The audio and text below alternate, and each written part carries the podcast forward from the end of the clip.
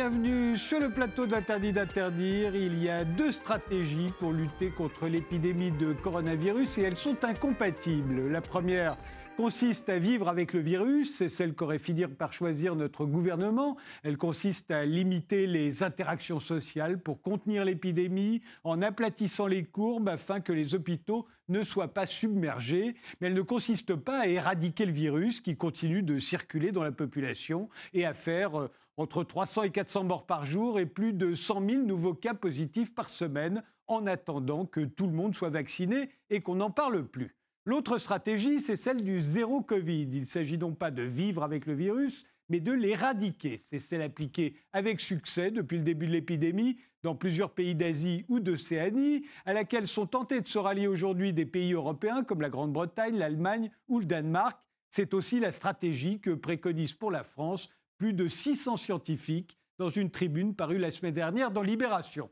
Mais cela signifierait quoi exactement? Eh bien, pour en débattre, nous avons invité Bruno Canard, qui est virologue. Vous travaillez sur les coronavirus depuis 2003, vous êtes directeur de recherche au CNRS, vous avez été parmi les premiers signataires de la tribune de 620 scientifiques parue dans Libération le 17 février, demandant au gouvernement de changer de stratégie, de renoncer à vivre avec le virus et de se rallier à la stratégie du zéro Covid. Est-ce que vous pouvez nous expliquer en deux mots pourquoi? Euh, bien, comme vous l'avez dit, euh, la stratégie. Donc, on est en présence de deux stratégies différentes. Une mitigation, euh, donc essayer d'aplatir, de contenir une épidémie qui fait 400 morts par jour et qui a fait depuis janvier simplement 20 000 cas. Et une stratégie qui a été pensée et raisonnée, étudiée par beaucoup de gens, y compris donc ceux que vous avez cités, en particulier en Allemagne et beaucoup de scientifiques, et qui a été appliquée en Asie en particulier aussi, qui est une stratégie euh, d'aplatir euh, le coronavirus une bonne fois pour toutes euh, au-dessous d'un seuil qui permettrait de retrouver une vie normale et en ce sens avec beaucoup plus de démocratie finalement, à mon avis. Pas qu'au mien d'ailleurs, hein, en ce qui concerne la vie de tous les gens, parce que effectivement, en ce moment, on peut avoir euh, un virus très haut euh, et, maintenir ce cap, mais on pourrait très bien l'avoir très bas, le maintenir et tout le monde retrouver une vie normale, en particulier à partir de 18 heures. Laurent Gerbeau, vous êtes épidémiologiste, vous êtes le chef du pôle de santé publique du CHU de Clermont-Ferrand, le président de l'Association des directeurs de services de santé universitaires. Vous, vous n'êtes pas favorable au changement de stratégie en faveur du zéro Covid. Hein. Vous pouvez nous dire pourquoi? C'est plus exactement, je pense que euh, les stratégies, elles doivent être réalistes et que ce que l'on n'arrive pas à le faire, il n'y a aucune raison qu'on puisse arriver à le faire, ce qu'on n'a pas arrivé à faire auparavant, et qu'il faut quand même comparer les pays sur les moyens mis en œuvre et ce qui a pu être fait. Et que la stratégie principale, ça reste la vaccination. Et on n'a pas d'autre issue. On n'est pas une île, on n'est pas un pays avec des capacités dictatoriales, et on n'a pas les moyens que ce soit au niveau des hôpitaux ou au niveau des structures de santé publique, pour faire les stratégies que théoriquement on pourrait envisager.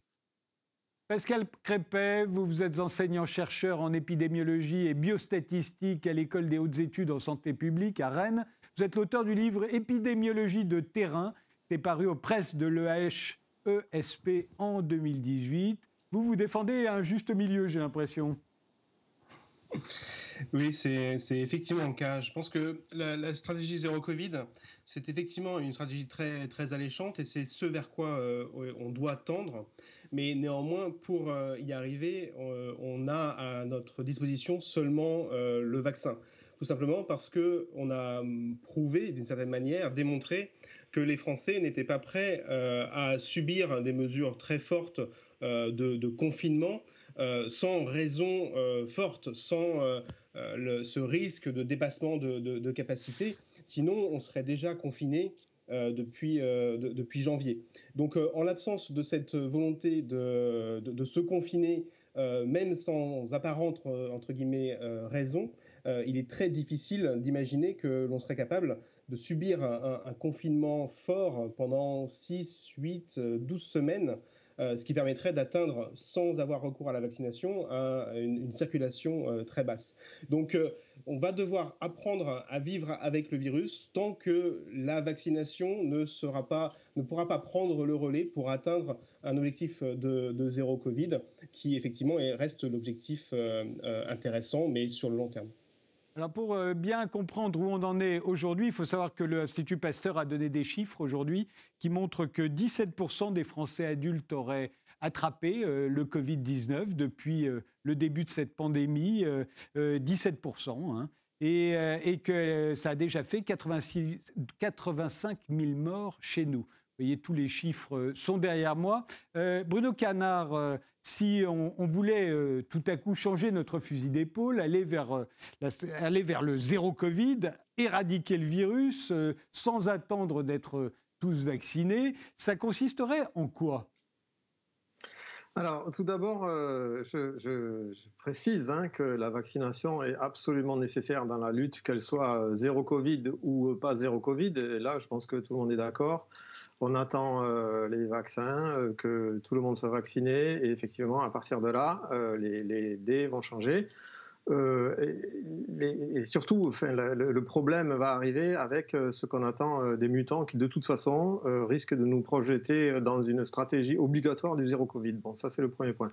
La stratégie du zéro Covid, c'est constater que le taux de reproduction du virus, qu'on soit à un plateau à l'heure actuelle à 400 morts par jour et 20 000 contaminations depuis janvier, ou euh, euh, qu'on soit à 30 euh, morts ou zéro mort et, peu de gens contaminés parce qu'on arrive à, maintenir le virus, c'est la même chose. Le taux de reproduction, c'est le même. Donc c'est effectivement, si on peut le faire maintenir à 20 000, on peut le maintenir beaucoup plus bas. Donc la stratégie zéro Covid, principalement, c'est reconnaître que parmi la stratégie de mitigation qui était en cours, en fait, et qui a été faite à partir de l'automne dernier, ben, c'est un échec parce que euh, ce qui arrive droit euh, sur nous, ce sont les mutants, les, les, difficultés et le fait qu'on ne peut pas contenir ce virus. Donc, pour le moment en l'état actuel. Et donc, euh, la stratégie zéro Covid, c'est mettre en application ce qui aurait dû être fait, qui a été demandé depuis très longtemps en fait, hein, à partir de la moitié de, l'année 2020, c'est euh, tester, isoler et non pas protéger. C'est, c'est donc c'était c'était pas test, euh, tester, isoler, c'était tester et, et, et, tracer. Tracer, voilà. Et donc en fait, c'est le dernier point. Effectivement, c'est isoler isoler réellement euh, des gens pour casser euh, cette chaîne de transmission parce que l'isolement n'a pas été fait finalement.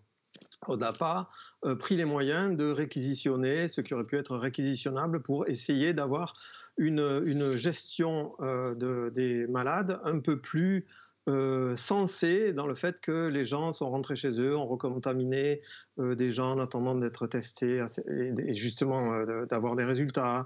Ou voilà, cette partie-là n'a pas été faite et finalement, elle a permis de laisser installer le fait qu'on pouvait essayer de jouer la carte de, ben, on va essayer de contrôler avec une demi-mesure.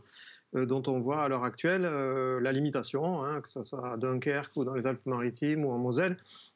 Il n'y a aucune raison de penser que euh, ce qui s'échappe dans ces endroits-là ne va pas s'échapper ailleurs. Et à mon avis, vu que c'est directement dépendant de la qualité du virus, là, nous n'avons que très peu de chances d'échapper à, de toute façon, euh, de remettre euh, une stratégie en route. Euh, autant la mettre de manière concertée et intelligente entre, et, démocratiquement pensée pour que personne ne soit laissé de côté. Voilà, mon avis, à peu près pourquoi je pense que la stratégie zéro Covid pourrait être utile. à tout le monde, pour qu'on puisse une bonne fois pour toutes sortir après un mois d'action correcte euh, du, pétrin dans lequel on est à l'heure actuelle. Alors c'est vrai que depuis le début de, cette épidémie, euh, c'est une question que j'ai souvent posée et n'ai jamais obtenir de réponse véritablement convaincante. C'est pourquoi en France on n'a pas isolé les malades, sachant que on a quand même un parc hôtelier assez considérable, que tous ces hôtels étaient fermés. comment explique-t-on qu'on n'est pas isolé? Alors c'est vrai que c'est un peu sévère. Hein, il faut dire aux gens, bah, nous, vous retournez pas dans votre famille parce que vous allez les contaminer vous allez dans un hôtel, ce qu'on a fait à Singapour par exemple.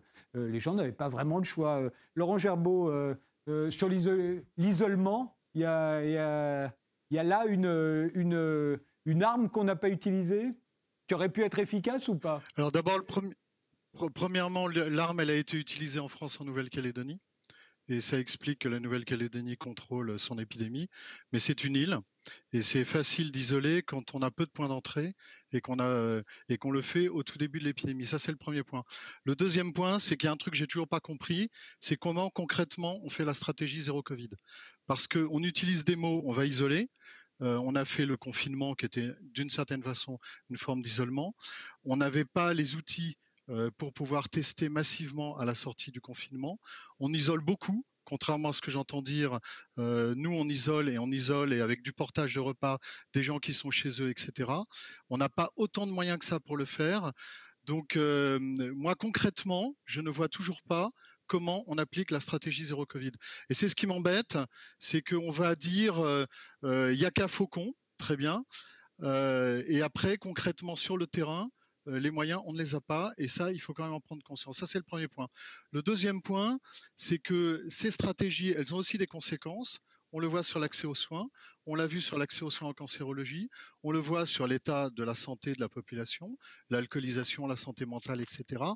Et que de toute façon, compter le nombre de morts n'est pas la bonne façon de compter. Alors je vais faire un peu d'aspect technique. Ce qu'il faut compter, c'est ce qu'on appelle les années potentielles de vie perdue, c'est-à-dire tenir compte de l'âge auquel les gens décèdent. Et le problème, c'est que moi je veux bien qu'on fasse des stratégies que j'ai toujours pas compris comment on allait le faire. C'est-à-dire que j'ai lu beaucoup de documents. Moi qui suis quelqu'un qui suis aussi dans le concret, je ne vois pas comment ça peut fonctionner. Mais admettons qu'on mette tout le monde en prison pendant un mois, ce qui serait la bonne façon de faire et à supposer qu'on puisse faire du portage de repas, des choses comme ça, je ne pense pas, enfin, c'est pas une question de tolérer ou de pas tolérer, c'est que nous n'avons pas les moyens. Et les hôtels, ils peuvent être vides, il faut aller dans les hôtels, il faut nourrir les gens, il faut ceci, il faut cela. Par contre, que on ne soit toujours pas capable de tester les gens qui font des portages de repas à domicile chez plus de 75 ans, qui font de l'aide ménagère, qui font de l'activité physique adaptée, qu'on ne teste pas régulièrement les personnels des EHPAD, etc., là me paraît une piste beaucoup plus intéressante. Bruno Canard, euh, une réponse là-dessus. C'est vrai que euh, on imagine un confinement strict. Euh, là, on se dit forcément, ça aurait une chance de faire baisser drastiquement la présence du virus. mais encore faudrait-il qu'il n'y ait pas tous les gens qui sont obligés de continuer à travailler, même pendant un confinement strict, parce que sinon le virus continue de circuler. Et on l'a bien vu au printemps dernier, le plateau était très bas mais il est remonté assez vite, enfin progressivement, parce que le virus avait continué de circuler tout simplement. Bon, alors déjà, il faut, euh, on peut constater quand même que le premier confinement a été assez efficace. Déjà, ça c'est la première des choses. La deuxième des choses, je dis, on va encore donc attendre que les Allemands euh, nous montrent euh, comment il faut faire euh, en ce qui concerne le confinement et le zéro Covid. Et effectivement, c'est une, une, réflexion qui doit être faite uniquement à un niveau pan-européen, hein, c'est-à-dire en concertation avec les gens qui vont accepter, qui sont en train de mettre en place cette stratégie zéro Covid et qui, nous, si on ne la met pas, de toute façon, on ne sera pas en communication avec eux parce que les frontières vont se fermer et euh, on, fera, on continuera, nous, à euh, payer les conséquences de ne pas avoir adhéré à cet effort commun qui euh, peut effectivement diminuer les, durablement, maintenir le virus à un niveau bas, qui fait qu'on va pouvoir reprendre une vie normale. Moi, je pense qu'il faut aussi voir que euh, je suis d'accord euh, avec euh, vous qu'il y a une difficulté à isoler, mais c'est une, difficulté qui, est certainement faisable avec un travail de, de confinement, d'isolement des gens, une fois que le testé et traqué aura été fait. Et on pourra avoir, évidemment, comme beaucoup, beaucoup de Français, eu des cas de Covid autour de moi. Je constate que le test et la traque du virus via euh, c'est euh, la CPAM et euh, les organismes de, de, suivi, se fait relativement bien, relativement efficacement. et toute cette partie, à mon avis, de tester et traquer est finalement assez bien faite. Il semble simplement, à mon avis, utile de mettre en complément de ça des mesures qui vont permettre juste à même taux de reproduction de virus ou même qui un taux qui va devenir un peu plus élevé avec les variants permettent simplement de maintenir un, niveau qui va être beaucoup plus bas et qui va permettre au bout de six mois de retrouver une vie normale. Avec la vaccination, avec la surveillance des variants, avec tout ce qui est déjà mis en place à l'heure actuelle il faut se souvenir que ce sont, euh, comme je le disais au départ, deux stratégies assez incompatibles. Hein. C'est-à-dire que celui, euh, si en Europe certains euh, suivent une stratégie zéro Covid, ils sont obligés de fermer leurs frontières avec ceux qui ne suivent pas la stratégie zéro Covid. Pascal Crépet? Bah, moi, j'ai l'impression que on, est toujours un peu face à la, même question. Et, problème, enfin, question qui n'est pas en compte là, c'est la, question de de l'acceptabilité des, mesures. Euh, enfin, souvenez-vous, il y a pendant les, 15 derniers jours, euh, lorsqu'on voyait encore une, baisse, euh, une, légère baisse du nombre de cas, tout le monde commençait à, parler de réouverture, d'allègement des mesures, de, de, festivals cet été, etc. etc. alors que nous sommes toujours sur un plateau très haut. Et, donc tout le monde voulait voir la, crise derrière nous, alors que on répète depuis maintenant plusieurs semaines que les, variants anglais sont, enfin le variant anglais et les variants sud-africains et brésiliens vont changer la dynamique de l'épidémie et que nous allons observer une, recrudescence du, nombre de cas. Donc je ne suis pas certain que les, les Français soient, soient prêts à euh, adopter euh, des mesures euh, très fortes pendant très longtemps qui seraient nécessaires pour atteindre cet objectif de zéro Covid, qui ne serait pas forcément atteint très rapidement. Hein. je pense qu'il faut sortir de l'idée que quatre semaines de confinement suffiraient à, atteindre une circulation zéro ou proche de zéro. je pense qu'il faut, dire les choses quatre semaines de confinement, c'est ce qu'on a fait en, novembre euh, et, on n'a pas du tout atteint euh, l'objectif de, de 5000 contaminations par jour. On est resté plutôt euh, à 10 000. Donc, donc ça veut dire qu'il faut au moins 6, 8, peut-être plus de semaines de confinement pour, pour avoir un niveau de circulation très bas. Et je ne suis pas certain non plus que les autres pays européens, même ceux qui ont décidé euh, d'afficher une stratégie zéro Covid, euh, parviennent euh, aussi rapidement que ça à cet objectif de zéro Covid. vraiment, la stratégie qui va nous amener à un niveau de, contrôle et de circulation du virus basse, c'est à la fois un contrôle des contaminations, de la vaccination. Bon, on va avoir l'arrivée du beau temps qui, comme l'an dernier, devrait nous aider à contrôler cette épidémie. Donc on peut espérer avoir euh, une période euh, de printemps-été euh, assez, relativement tranquille, on va dire. Mais le, risque sera toujours présent en septembre. L'apparition des variants et leur impact sur l'efficacité des vaccins va nous poser problème. On, va vivre avec cette épée de Damoclès de toute façon encore de nombreux mois, quelle que soit la stratégie qui soit suivie. Euh, évidemment, tout le, monde, euh, tout le monde compte beaucoup sur la, vaccination et tout le monde est persuadé que seul le vaccin pourra nous, nous sortir d'affaires. Euh, néanmoins, dans cette tribune signée par 620 scientifiques, ils sont très sévères avec la campagne de vaccination à l'échelle européenne. Il faut rappeler qu'en Europe, des pays comme la France, l'Allemagne ou l'Italie ont administré jusqu'à présent 6 doses pour 100 personnes. C'est très très peu quand on compare aux États-Unis où c'est 20 20 euh, doses par personne déjà. Au, Royaume-Uni, c'est 27 doses. Et en Israël, c'est 87 doses euh, pour 100 personnes. Euh, là aussi, ça semble inquiétant et on se dit on va en avoir pour une éternité. Qu'est-ce que vous en pensez, Laurent Gerbeau L'idée qu'on va qu'il va falloir vivre avec ces mesures qui sont quand même très contraignantes, et, qui peuvent en plus se durcir localement, comme on le voit en ce moment, euh, on va être vacciné quand? Ça, je ne peux pas vous dire quand est-ce qu'on va être vacciné. Je suis déçu, comme tout le monde, de la lenteur de la vaccination. Je suis déçu aussi que pour une partie de la population, on n'ait pas organisé quelque chose qui permet de l'accès à la vaccination. Je pense aux plus de 75 ans qui ne sont pas en milieu urbain pour lesquels la prise de rendez-vous par Doctolib ou d'autres outils est quelque chose de complexe et qui, à mon avis, aurait pu être réfléchi un peu avant. Le, le, point important, enfin moi je, voudrais insister sur le fait qu'il ne faut pas s'illusionner sur les capacités que l'on a à mener de façon théorique telle ou telle politique. on le voit sur le vaccin, les moyens que l'on a de se projeter rapidement et correctement sur les populations qui ont besoin d'être vaccinées ne fonctionnent pas. Lorsqu'on a démarré la vaccination trop rapidement, ça a amené à annuler des rendez-vous de vaccination. Et ça, c'est relativement perturbant.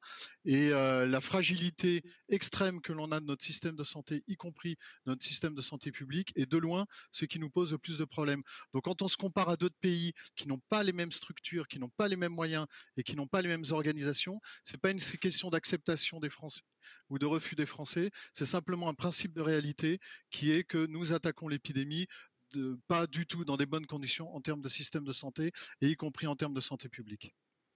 Bruno Canard? Oui, je suis tout à fait d'accord avec euh, la vue euh, de, mon confrère. Hein. Euh, je dirais effectivement que, oui, tout ce qui a été dit sur l'organisation de la vaccination pour les plus de 75 ans, euh, effectivement, euh, moi, j'essaie de faire vacciner mes parents depuis longtemps, c'est juste euh, impossible. Ils ont plus de à la fin 88 et 93. bon, c'est juste, on ne peut pas les voir depuis plus d'un an, voilà. Je ne suis pas le seul dans ce, dans ce cas-là. Effectivement, euh, il ne faut pas leur demander de s'inscrire sur Doctolib euh, ou, ou euh, de chercher sur Internet. Effectivement, c'est une autre question. Bon. en ce qui concerne l'organisation sociale hein, et sociétale, la difficulté, effectivement, on n'est pas en République de Chine ou dans des pays plus coercitifs euh, où il est plus facile de décréter et de faire appliquer. Cependant, je voudrais quand même faire remarquer qu'il y a beaucoup de Français donc, vous dites que ça ne va pas être euh, accepté socialement, et c'est vrai, c'est difficile à accepter. Mais dans un sens, euh, accepter tous une stratégie qui va nous permettre de revivre correctement et normalement après six semaines, peu importe, hein, que ce soit entre 4 et 8, peu importe. Et euh, le fait d'accepter qu'il euh, y a énormément de gens qui, euh, passé 18 heures, ne peuvent plus avoir d'activité professionnelle, de restaurant, de musique, de, quoi que ce soit, de tous les professionnels du spectacle, des arts, c'est une, une, société fracturée en deux et sur lequel on s'assoit aussi et qui, effectivement, peut-être que l'acceptation de ça est plus difficile à contrôler et euh, à, réaliser que euh, d'une espèce de solidarité sociétale où on va en finir au bout de six semaines euh, pour mieux contrôler l'épidémie. On peut aussi se poser la question. Pascal Crépet, c'est vrai que là, on n'en voit pas le bout dans le sens où effectivement, on ne sait pas quand on sera vacciné. On a bien compris que ça allait prendre beaucoup, beaucoup de temps et que de ce fait, les mesures qui ont été prises, les mesures de, confinement partiel, de confinement nocturne, de couvre-feu à partir de 18 heures, euh, le masque obligatoire, on se dit que ça ne finira jamais. Il n'y a pas comme euh, au printemps dernier où quand même tout le monde a parfaitement accepté un confinement strict euh, qui a duré deux mois. mais on savait que à un moment, ça allait s'arrêter, qu'on allait ressortir. Là, on ne sait pas. On ne sait pas quand cessera ce couvre-feu. Vous avez raison. Et je pense qu'il faut rappeler que euh, s'il n'y avait pas eu l'apparition de, ces différents variants, euh, on serait dans une situation euh, bien meilleure aujourd'hui et l'épidémie serait a priori quasiment, enfin en tout cas en bonne voie d'être résolue. Euh, c'est vrai que l'apparition de, ces variants, et en l'occurrence du, variant anglais pour le moment, mais les autres variants vont aussi poser problème, euh, change la donne et, crée une, deuxième épidémie, euh, dans une deuxième phase épidémique dans l'épidémie, après, avoir, après qu'on ait subi et donc une première épidémie très lourde, et donc une épidémie qui a fatigué tout le monde, qui a imposé, qui est venue avec son lot de, de, contraintes pour, euh, pour la contrôler. Et donc, euh, donc effectivement, le, tout le monde est, très fatigué et n'en peut plus hein, de, devoir respecter toutes ces, toutes ces contraintes. Arrivent ces, variants qui sont en plus plus facile à, transmettre, et donc complique encore plus la, gestion et le contrôle de l'épidémie. Donc, bien évidemment, on a l'impression que c'est le, le, mythe de, Sisyphe, on monte, on monte le rocher sur la montagne et puis, et arrivé en haut, il va falloir, faut, de nouveau le remonter.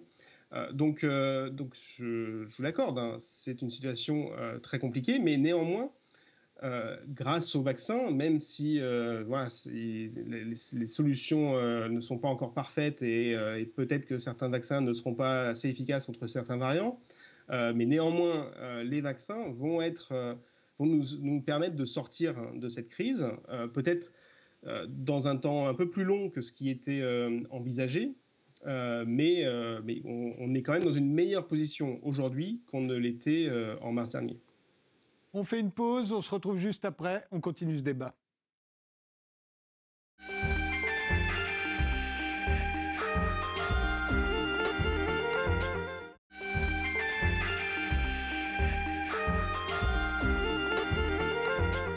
On continue notre débat euh, sur la stratégie euh, zéro Covid avec Bruno Canard, avec Laurent Gerbeau et Pascal euh, Crépet.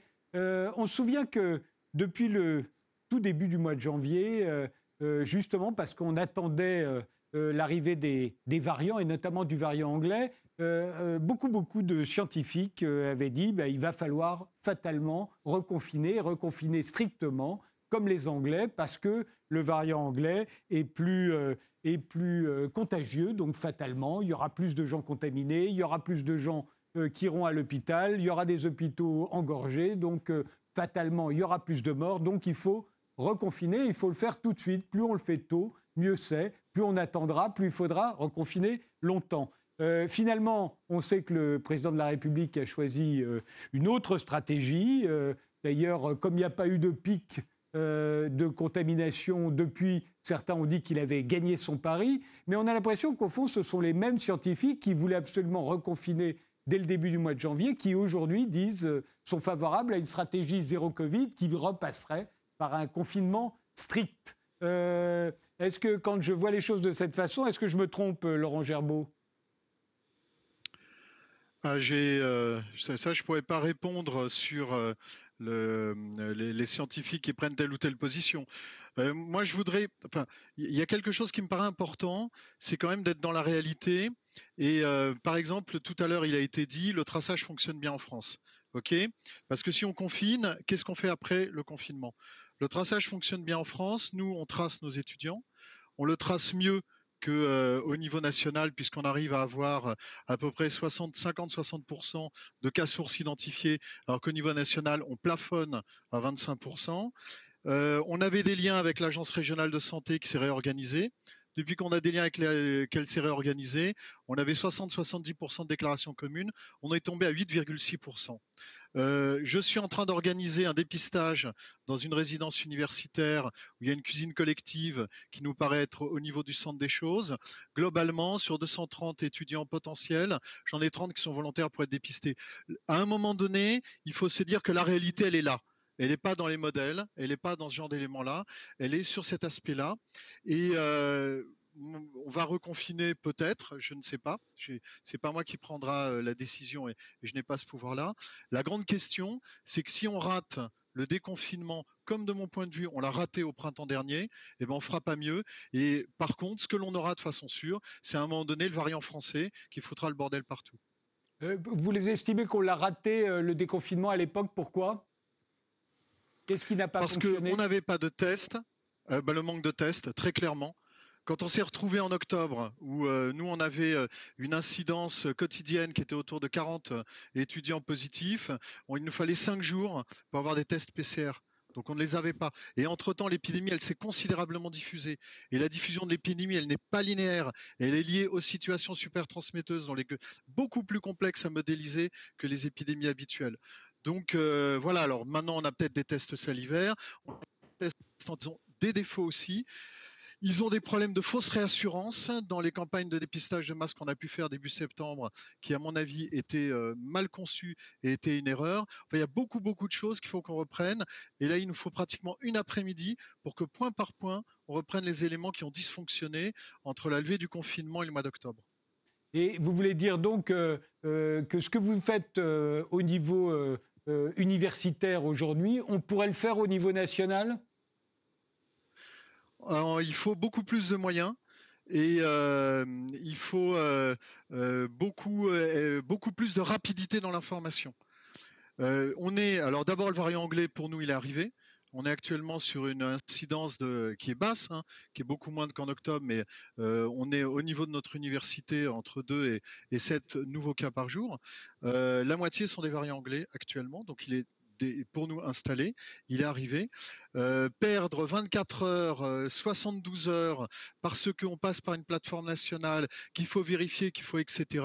Ça veut dire que en termes de fréquentation de locaux, en termes de etc. On perd énormément de temps de chance. Nous, on a la capacité de fermer euh, des formations parce qu'on estime qu'il y a une circulation qui a lieu du fait de ces formations, mais il faut qu'on le fasse extrêmement rapidement. Et puis l'autre point, c'est qu'il faut qu'on soit cohérent de bout en bout. Et je vais vous prendre deux exemples d'incohérence très simples. on a rouvert dans un premier temps les restaurants universitaires pour que les étudiants aient à manger avec des repas à 1 euro, c'était très bien, mais simplement ils prenaient des paniers repas, ils n'avaient pas d'endroit où aller manger.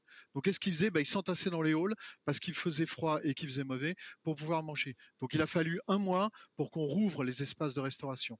Deuxième exemple, les transports en commun.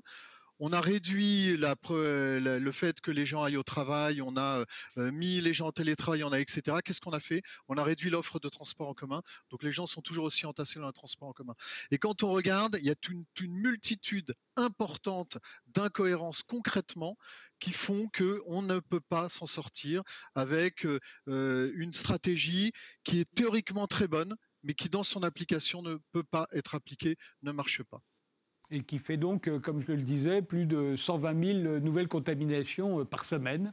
Hein, euh, Bruno Canard Ah, on ne vous entend pas Bruno Canard pas Il y a un, petit problème de, un petit problème de son. On va régler ça. Pascal Crépet oui, oui, je partage l'avis de Laurent Gerbeau. Euh, effectivement, si vous prenez par exemple l'exemple euh, des, des, dépistages massifs qui avaient été organisés dans certaines villes, euh, comme au Havre par exemple, bah, au final, seulement 10% de la population est allée se, faire dépister. Donc, donc on, organise de même type de dépistage, par exemple, auprès de nos étudiants sur, sur Rennes. Et, et, sur les 60, 60 000, 66 000 étudiants euh, qui auraient pu se faire euh, dépister sur les trois semaines d'organisation euh, du dépistage, on en a eu à peine un, millier. donc, donc il y, a, encore une fois, je, vous dis, un, problème d'acceptation et de, de réalisation de la part de, de, la population en général du fait que que nous sommes tous acteurs de la lutte contre l'épidémie. Euh, et, je pense que les, messages ne, passent pas bien à, ce niveau-là, et ce qui rend ensuite les mesures que l'on pourrait prendre pour lutter contre l'épidémie euh, beaucoup plus compliquées. On peut prendre aussi l'exemple de, Tous Anti-Covid, l'application sur, sur, smartphone, qui est restée à, 13 millions de, de téléchargements, sachant que tout le monde une fois qu'il l'a téléchargé, euh, ne, la garde pas. Euh, application qui, en termes de, contact tracing, euh, de contact tracing digital, aurait vraiment pu faire une différence. Parce que ça, règle le, problème des délais d'avertissement des, personnes contacts et l'identification des, des, personnes contacts. Donc on aurait pu euh, avoir, euh, enfin, il y a un certain nombre d'outils comme ça qui pourraient euh, être très efficaces et nous aider énormément à lutter contre l'épidémie et à atteindre éventuellement un objectif de zéro Covid. mais malheureusement, on a, il y a un, soit un problème de, communication, soit un problème d'acceptation, de confiance de la part de la population, qui font que bah, tous ces problèmes font que ces outils ne sont pas efficaces. Bueno Canard, le son a été rétabli. Oui, oui, donc je, disais que je suis tout à fait d'accord avec ce qui vient d'être dit sur euh, des situations euh, qui, euh, effectivement, ne, peuvent, ne permettent pas de gérer correctement le, les contaminations. Hein. Deux exemples ont été donnés, on pourra en trouver effectivement bien d'autres. Par exemple, dans les collèges, euh, des précautions sont bien prises, et puis finalement, dans la queue à la cantine ou à la cantine, en fait, euh, on s'aperçoit qu'il y a un événement clé qui peut être contaminant et qui peut, à lui seul, mettre en place, mettre en danger tout, tout ce qui a été mis en place. Alors, moi, je voudrais aussi revenir sur quelque chose, ce qui a été dit. il ne faut pas, en ce qui concerne les variants qui arrivent, et on l'a vu même avant qu'il y ait les variants l'été dernier, il ne faut pas faire des prévisions et espérer euh, que qu'en été, il va se passer, que euh, peut-être c'est moins bien, euh, le virus va moins se, répartir ou se transmettre, etc. Puisque ce qui s'est passé à Manaus, qui n'est pas forcément une ville froide, hein, dans laquelle il y a chaleur et humidité en été, euh, on voit que la transmission peut être très très bonne en été. On l'a vu aussi l'an dernier. Il se trouve qu'on a raté le déconfinement et qu'effectivement c'était prévisible quand on voyait qu'il y avait euh, des, groupements énormes alors que le taux était revenu euh, très très bas. Donc je pense que j'espère me tromper, mais la stratégie il, est très probable que de toute façon, on soit obligé d'arriver à un reconfinement dur pan-européen avec l'arrivée de ces variants, euh, les variants, on avait prédit, les scientifiques avaient dit que ils seraient, de toute façon, euh, les, souches sauvages. C'est ce qui est en train de se passer. On ne sait pas exactement comment ça se passait avec les autres variants, mais eux, en plus, ils ont un problème de, contagiosité chez les jeunes qui n'existe pas avec les variants actuels et de résistance au vaccin. Je crains malheureusement qu'on soit obligé de, se retrouver euh, euh, dans une position où on va être obligé d'appliquer euh, des, mesures mieux partagées par tous et un peu plus sévères. Alors effectivement, le gouvernement d'ailleurs ne cesse de dire qu'on risque de reconfiner strictement. Mais enfin, en attendant, on ne le fait pas et on a l'air de, de, parier plus ou moins sur des contraintes variables. Alors variables en fonction de la géographie, on l'a bien vu, on reconfine strictement le week-end à Nice, on parle de faire la même chose à Dunkerque. Euh, d'autres aussi préconisent des contraintes variables selon les classes d'âge. en fait, on, demanderait euh, euh, des contraintes plus fortes sur les personnes âgées parce qu'elles sont plus vulnérables. Laurent Gerbeau, il y a quelque chose d'intéressant dans cette direction? Alors moi, je ne sais pas s'il faut des contraintes plus fortes sur les personnes âgées, mais par contre, je sais qu'il faudrait quand même les protéger vraiment. Et euh, l'exemple que je prends des gens qui font du portage de repas, de l'aide ménagère, de l'activité physique à domicile, pour lesquels il faudrait qu'il y ait des tests au moins deux fois par semaine, si ce n'est trois fois par semaine, pour être sûr que les gens ne soient pas porteurs quand ils vont au contact. Actuellement, cela n'est pas fait partout, très loin. Pareil pour les EHPAD, la capacité à tester les personnels en EHPAD, elle reste médiocre. Donc on me cite des exemples en disant c'est formidable, on teste les personnels une fois par semaine, mais compte tenu de la période d'incubation, des périodes de latence et, des différents phénomènes que l'on a, et sachant que les tests se contentent de savoir soit s'il y a des antigènes, soit s'il y a de la, dans le nez, c'est-à-dire qu'on ne sait pas euh, si les gens ont déjà fait la maladie ou ce genre d'éléments-là. Euh, c'est pareil, les EHPAD, on n'a pas des capacités euh, de protection des personnes qui soient extraordinaires. Donc moi, plutôt que de parler de contraintes, je préférerais qu'on réfléchisse à comment on va focaliser les moyens dont on dispose, parce qu'on n'a pas des moyens extraordinairement élevés, pour aller protéger là où les populations ont le plus besoin d'être protégées. Ce qui ne veut pas dire nécessairement isoler plus, confiner plus, etc.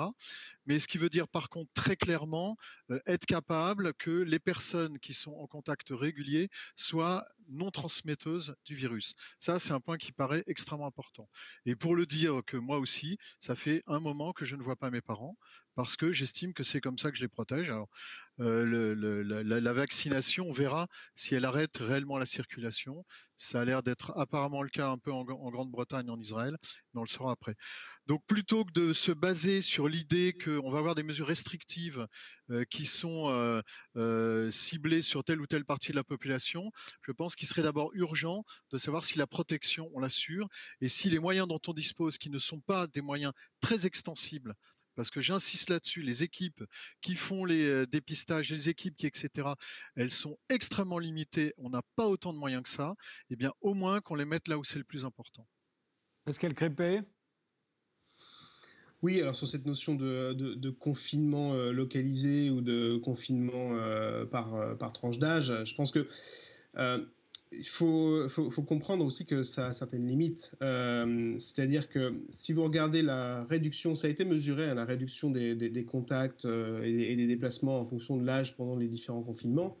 Euh, eh bien, euh, on voit qu'il euh, y, a un niveau auquel, en dessous duquel on, ne peut pas descendre.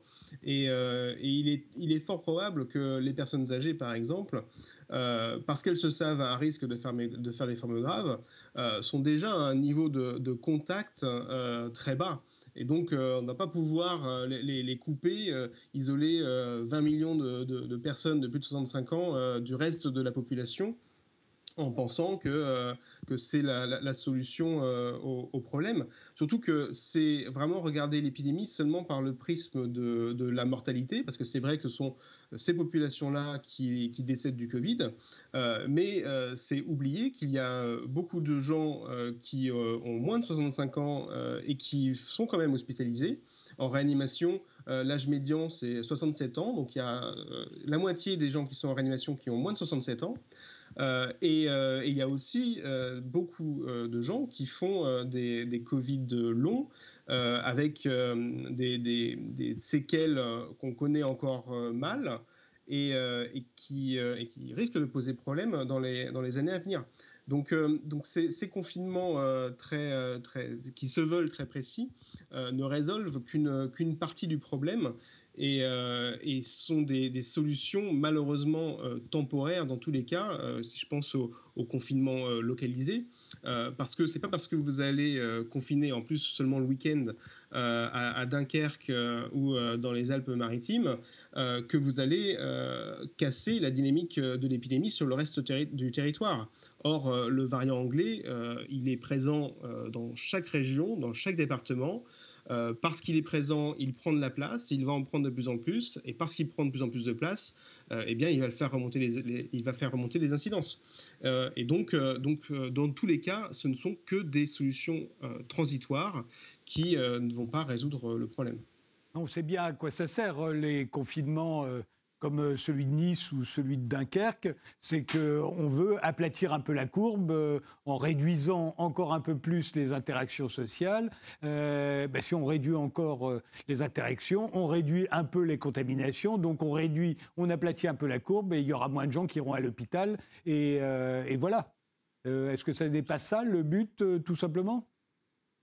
Si, bien sûr, mais ce qui est dommage, c'est que l'intérêt d'appliquer des mesures locales, c'est de pouvoir, au contraire, appliquer des mesures euh, fortes et adaptées à la situation euh, à l'endroit où, euh, où c'est nécessaire, sans les appliquer euh, à d'autres endroits. Je pense à la, Bretagne, par exemple, où l'incidence est relativement faible et où on percevrait peut-être un peu moins bien un confinement dans, le Finistère, alors qu'on a c'est là où il y, a, moins de, cas de Covid à, l'heure actuelle.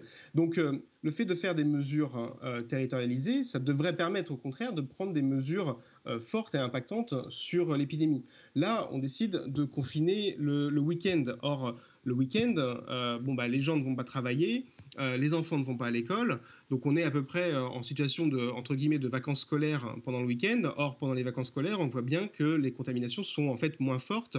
Les vacances scolaires ont tendance à nous aider à contrôler l'épidémie. Donc, on va renforcer et diminuer les contacts à un moment où on a justement relativement peu de contacts. donc, c'est pas a priori la mesure la plus pertinente et la plus efficace pour contrôler euh, une épidémie qui est en train euh, de dépasser les capacités euh, hospitalières des régions concernées. Vous êtes en train de nous dire qu'en fait, c'est une mesure spectaculaire. C'est du spectacle, ça n'est que ça. Alors, je pense que c'est pas très spectaculaire hein, dans le sens où euh, c'est pas, ça fait pas des étincelles, ça va pas faire des étincelles, mais, mais je pense que c'est effectivement une, une demi-mesure et, je crains même qu'on n'ait même pas le temps de voir l'efficacité éventuelle de cette mesure et peut-être que peut-être qu'on se trompe, hein. peut-être que ça va être très efficace.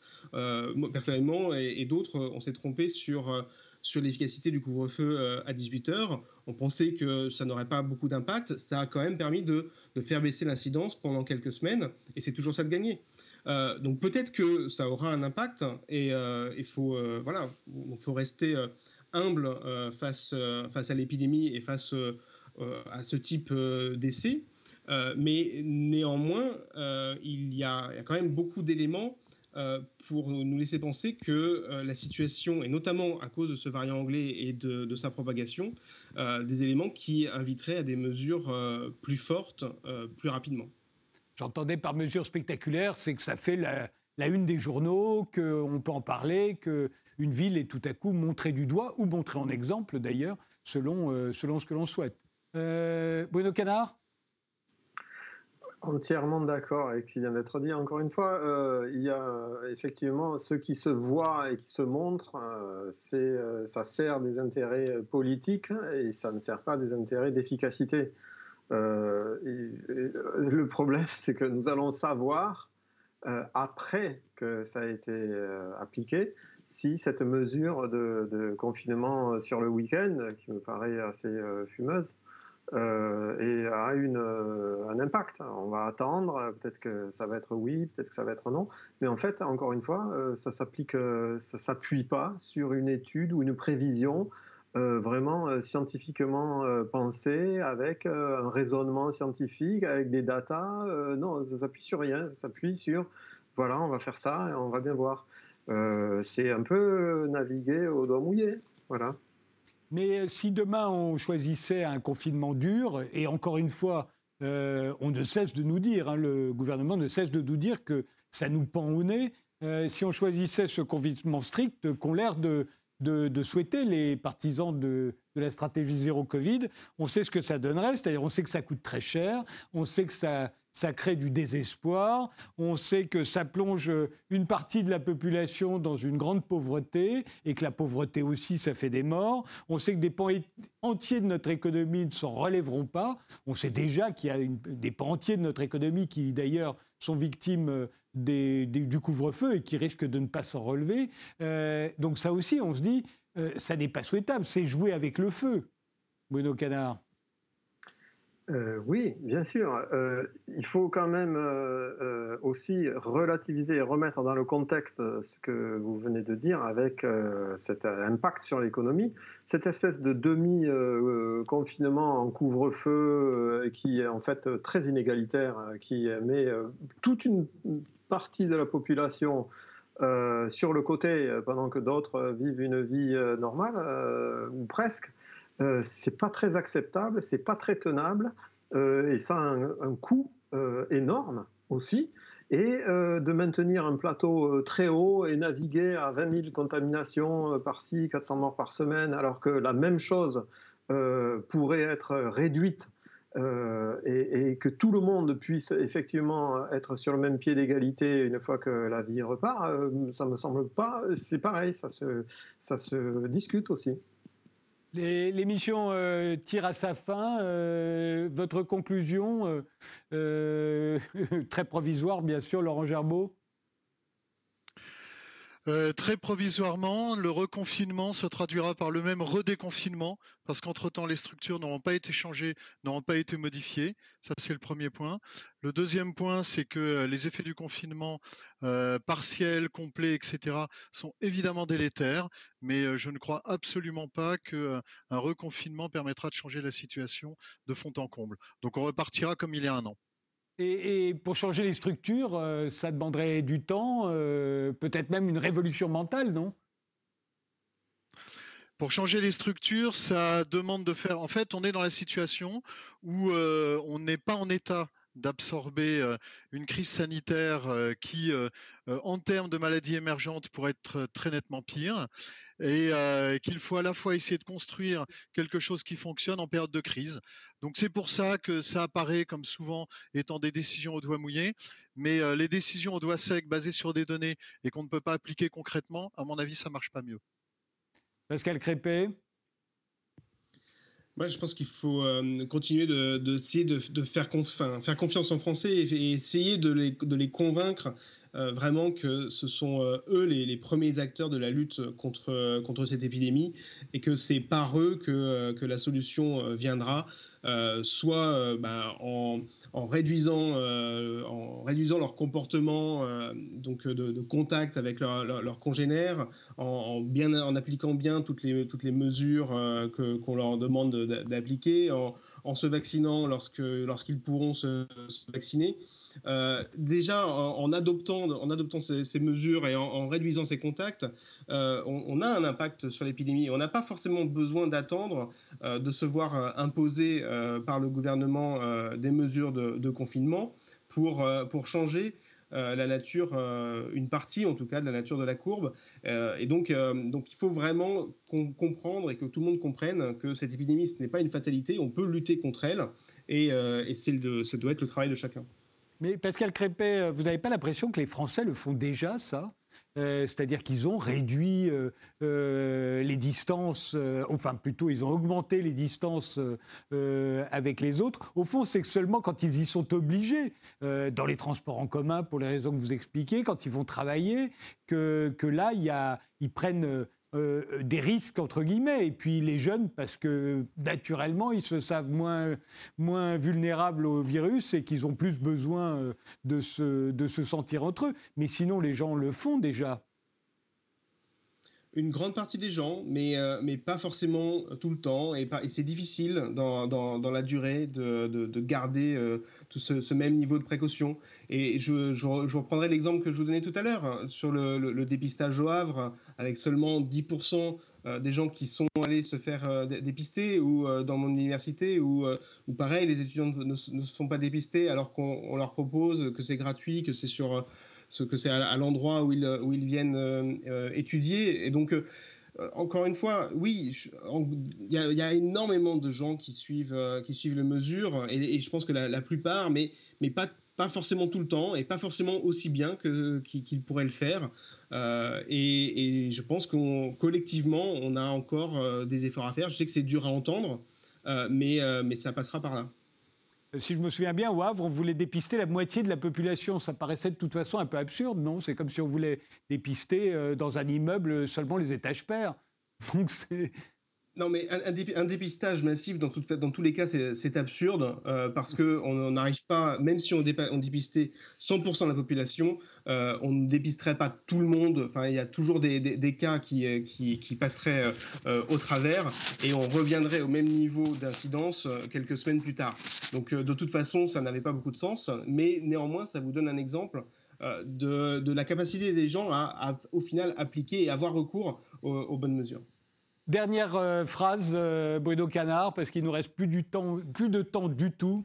En conclusion ben, En conclusion, donc, euh, effectivement, je, me joins à l'appel de mes collègues donc, en ce qui concerne la responsabilité des gens hein, qui, font souvent le, maximum. Je pense que j'espère avoir euh, tort avec euh, la venue d'un confinement euh, un peu plus dur. S'il devait arriver, effectivement, il faut qu'il soit pensé de manière un peu plus profonde de ce qui a été fait avant, c'est-à-dire l'organisation même euh, de, ce qui va être fait pendant ce confinement. Et puis, effectivement, euh, un appel euh, à accélérer les politiques de vaccination parce que je ne vois pas d'autres solutions pour contenir l'épidémie.